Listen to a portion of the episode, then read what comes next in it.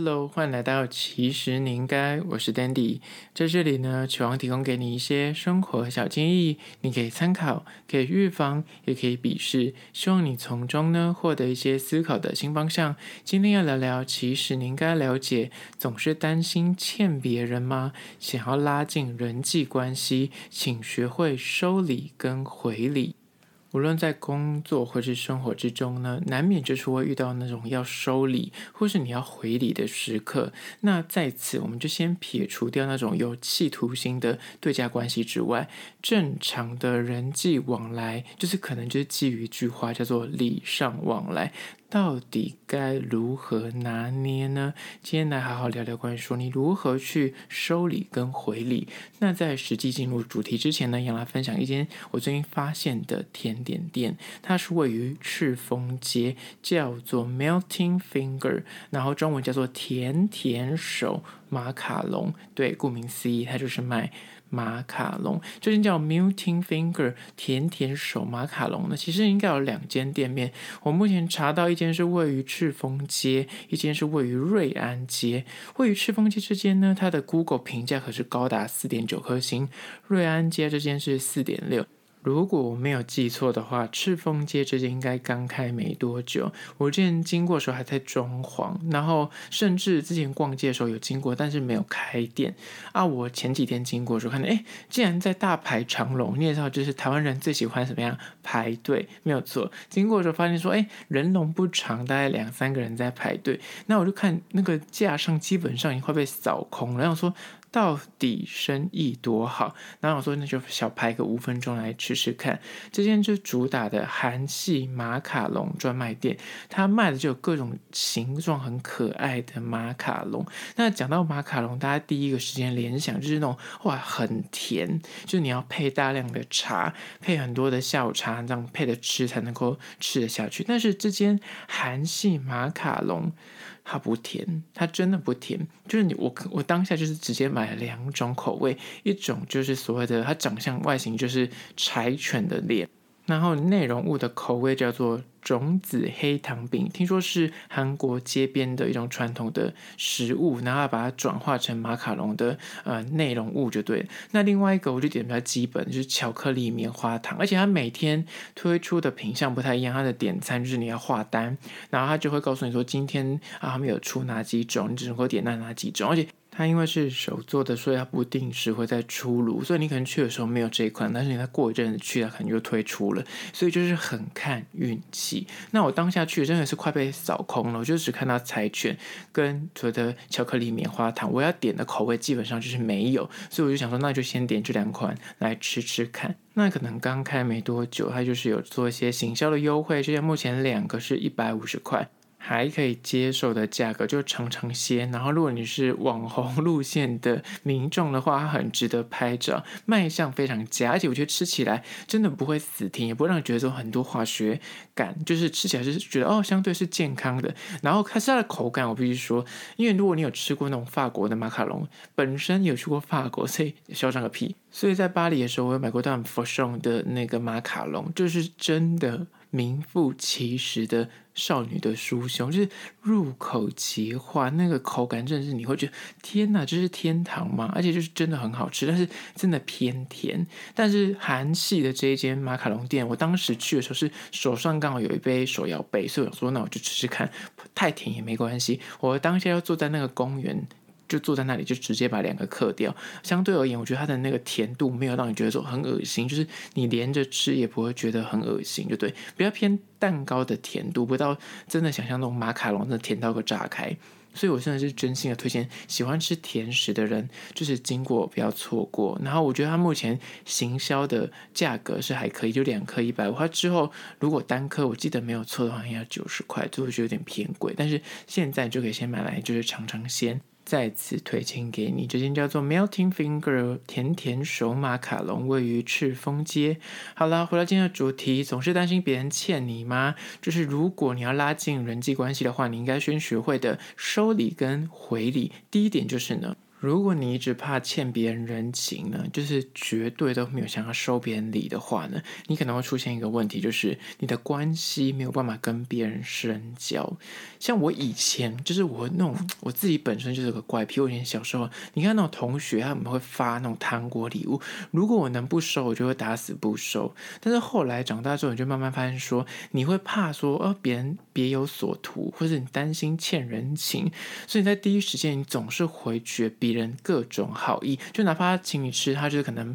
出国买回来的伴手礼，或是他可能今天发什么卡片，直接就发你一个。他可能是出于一个善意，或是出于一个公平公正。但是收的人，就像我以前就会觉得说，哦，我很像拿这个东西，我就是拿人手软，我就会欠人人情，我就会选择说啊，没关系，我不吃，或是没关系，我不用这样子。但是如果你长期这样做，到了你知道长大出社会之后，或是你想跟一个人深交。的话，你一概拒绝别人的好意，或是不收别人的这种小礼物的话，反而你无法跟这个人深交。虽然你可能内心出社会之后，你可能会觉得说，我就要做到全然的利益回避，但是你直接就是回绝别人，就是任何的赠礼或是任何的好意的这种作为呢，有时候反映在人际关系上面呢，你就很难再去推动这个互动关系，跟很难去培养人脉。这是真的，因为我以前没有意识到，但是我后来发现说，真的有可能会影响到，因为那个人就会，即便你是基于一个很礼貌的回绝说，哦，没关系，我不吃，或是没关系，不用，但是他的内心就觉得说，呃，你是不是对我有敌意，或是，诶，我是一视同仁的想送，那就是你不拿我之后，好像也不好意思麻烦你，你懂吗？所以也因如此，你可能本来跟这个人是有，因为你拿这个礼物之后，你们就有话题，你之后可能在回礼的时候又有多了一个互动的机会，但是因为你不熟。你反而少了这个契机，让你去想说，哎，我是不是要去找他吃饭啊，或是送他个小东西啊？你反而少了这个契机，那让你们之后就很难有再有更深入的交流。而且因为这个你的拒绝，他可能也会觉得说，哦，那你可能是对他觉得还好，就人都是这样子嘛。所以有时候要有欠有亏，但是有还，这样才能够真的是让那个关系更深入。这就是第一点。如果你太怕欠别人人情，而就选择绝对不收礼的话，你反而关系有时候没有办法，就是很深入的结交下去。接下来第二点，关于说总是担心欠别人，想要拉近人际关系，你应该先学会的收礼跟回礼。二就是呢，如果你收礼一秒就回礼的话，就会给人家说你感觉很怕欠人情，而这个做法反而会让人家觉得说你太客气。反而是另类的一种失礼哦，这要注意。就是天生很怕欠别人的人，就像我以前一样，就是你上一秒就，即便我真的收了他这个东西，我就会立马可能想要生一个东西还他，来平复自己说很像拿别人东西的这个呢。就是有一个小压力在，这个人情压，你就想要立刻的把它还回去。但是如果你在第一时间，你总是立刻的，就是比方他上一秒送你一个橘子，你下一秒就送他一个苹果，你就立刻的回赠的话，表面上来看是就是所谓的礼尚往来，但是实际上那个人可能他只是无心的，经过可能看好他就是在分东西，说哎遇到你呢，他刚好有多的东西就是请你吃，但是你立刻回送他东西，可能是你真的是硬着头皮去伸出的东西还他。你就是想要立刻的去切断之后跟他的联系，你懂吗？其实你内心其实因为你不想要欠人情压力，所以你想立刻的去消除自己内心的这个焦虑。所以说我若之后忘记回他礼物，他是不是觉得我占他便宜？你就为了消除你这个内心的焦虑，所以你就当下当机立断，立刻去挖出一个你觉得可以送他的东西回给他。那这样就内心就安稳，就是哦，我有还他东西，我没有欠他。可是这个做法。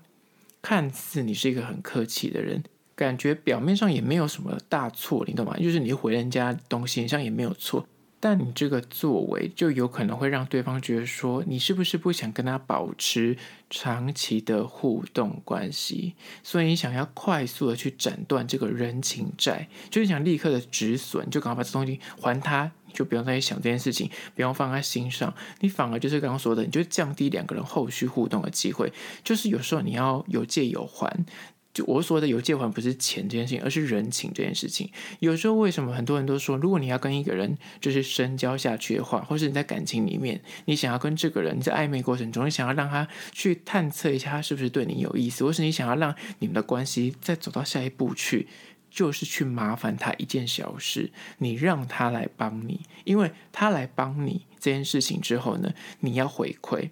这个就会有有来有往，而这有来有往就会刺激你们有接下来的互动可能，所以这也是第二点。如果你收到一个东西，你不要在第一时间就立刻的硬要想要排除那个焦虑感，想要回送他的东西，你可以稍等个一阵子，比方一个礼拜过后，或者下次你出去玩的时候再送他东西，或是你刚好在路上看到一个觉得适合他东西再回送给他，这样子反而不会觉得很刻意。因为有时候就像刚刚讲的，你今天他送你一个苹果，你立马就伸出一个橘子给他，他就觉得说。有必要这么的对等吗？你有必要这么的急着回我这个东西吗？我真的只是随意的送你，或是我真的是刚好觉得这个东西很适合你才送你，你不用这么立刻的感觉，就是很怕欠我人情。而这是第二点。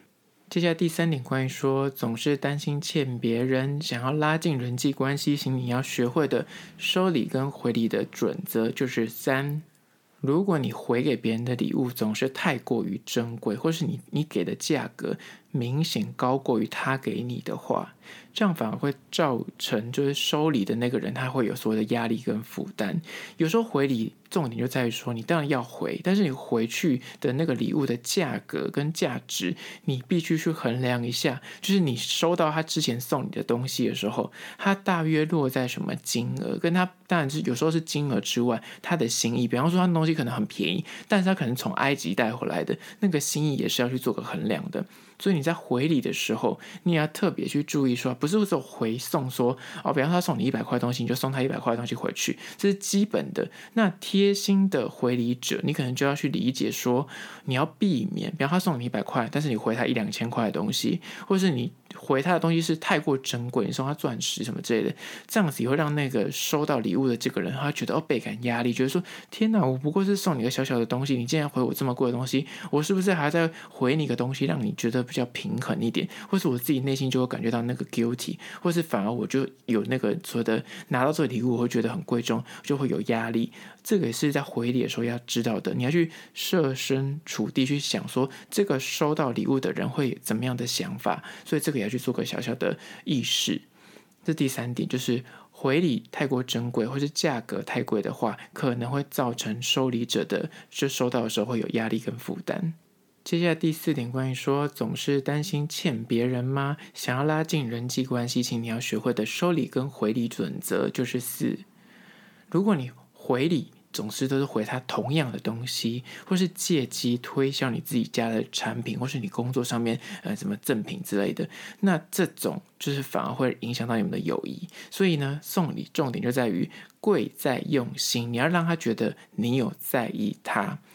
当然了，先撇除在工作场合的送礼跟回礼。如果你今天是厂商跟客户的关系，有时候送商品这是一种互动往来，那合理。但是如果你跟这个人是私交，就是你们是私下在生活圈里面认识的朋友，你如果一味的他送你礼物之后，你要回礼给他东西。人家可能是送你他自己珍藏的名酒，但是你回给他可能是你公司的产品，或者所谓的折价券，甚至是也有些人就是喜欢说，哦，他送我酒，那我就送他酒；他送我水果，那我就送他水果。可是这种做法有时候就会让那个。那原本第一时间送给你礼物的那个人，他收到这个礼物的时候，他就心想说：“嗯，你可能就是在敷衍了事，你感觉就是我送你什么，你只是对等，就是刚刚说的，你是为了消除你的焦虑。那消除焦虑就是送对等的这种就事小。那个可能有些人就觉得说还行，就是我送你什么，你送我什么，只是他会觉得说你就是没有太大的心思放在送礼这件事情上面。那如果你还是刚刚说的，你送你公司的。生产的产品或是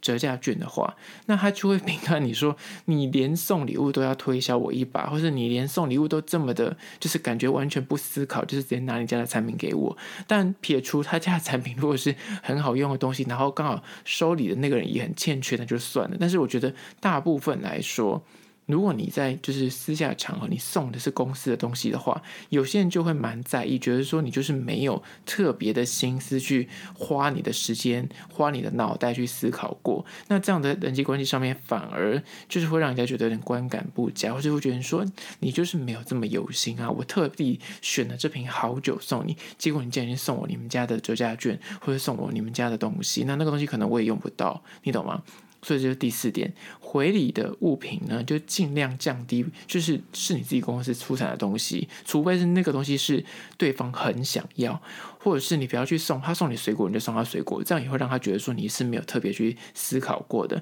贵在用心，就是你至少去思考过这个人缺什么，那我送这东西是真的他实用的，而且是会让他觉得他拥有这个东西之后他会记得你的，而不是单纯说你送他完之后他就觉得说哦。就结束掉，你只是为了了结这个你知道内心的这个焦虑，那这样他反而就是意识不到你的用心。